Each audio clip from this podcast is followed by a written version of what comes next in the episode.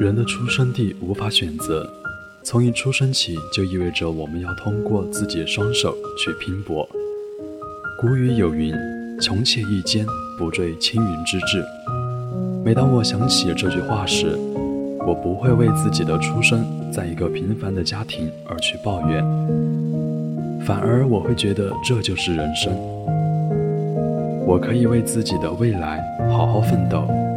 我锻炼自己艰苦奋斗的精神，热爱生活，热爱学习，一直是我的目标和理想。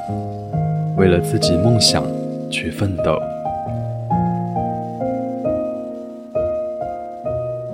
到了大学，很多人认为苦闷的高中生活结束了，到了大学就应该好好的玩。其实不然，我认为大学应该好好学习，为自己的理想去奋斗，圆自己的人生梦。大学学习更加困难，因为氛围变了，很多人都在玩，所有的学习。都靠自己。我忍住了诱惑，我更加努力的学习。还记得一年前我来到大学，我徘徊在校园的每个角落，我满怀惆怅。我不知道怎样去规划自己的人生，怎样才能够圆自己的梦想。我想要得到别人的认可。我想做一个成功的人，等待只会消磨时间，唯有奋斗，才可以让自己更加强大。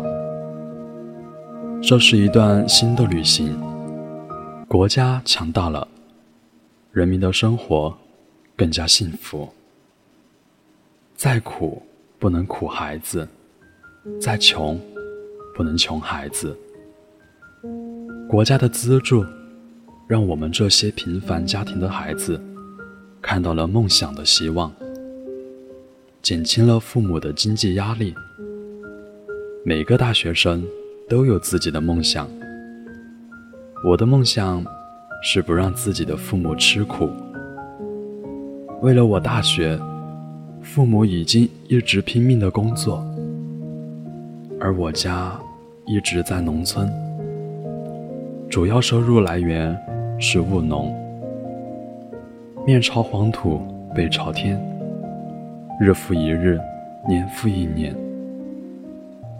作为子女，心中总觉得是亏欠父母的，所以我希望为我的父母减轻经济压力，不要再为我的学费再这样奔波。助学助梦，国家强大了，给了我们圆梦的希望，也让我懂得了大学生的使命。所谓助学，顾名思义，就是国家和社会通过某种形式来帮助每个学子完成学业。例如，国家在各地方执行的国家助学贷款申请。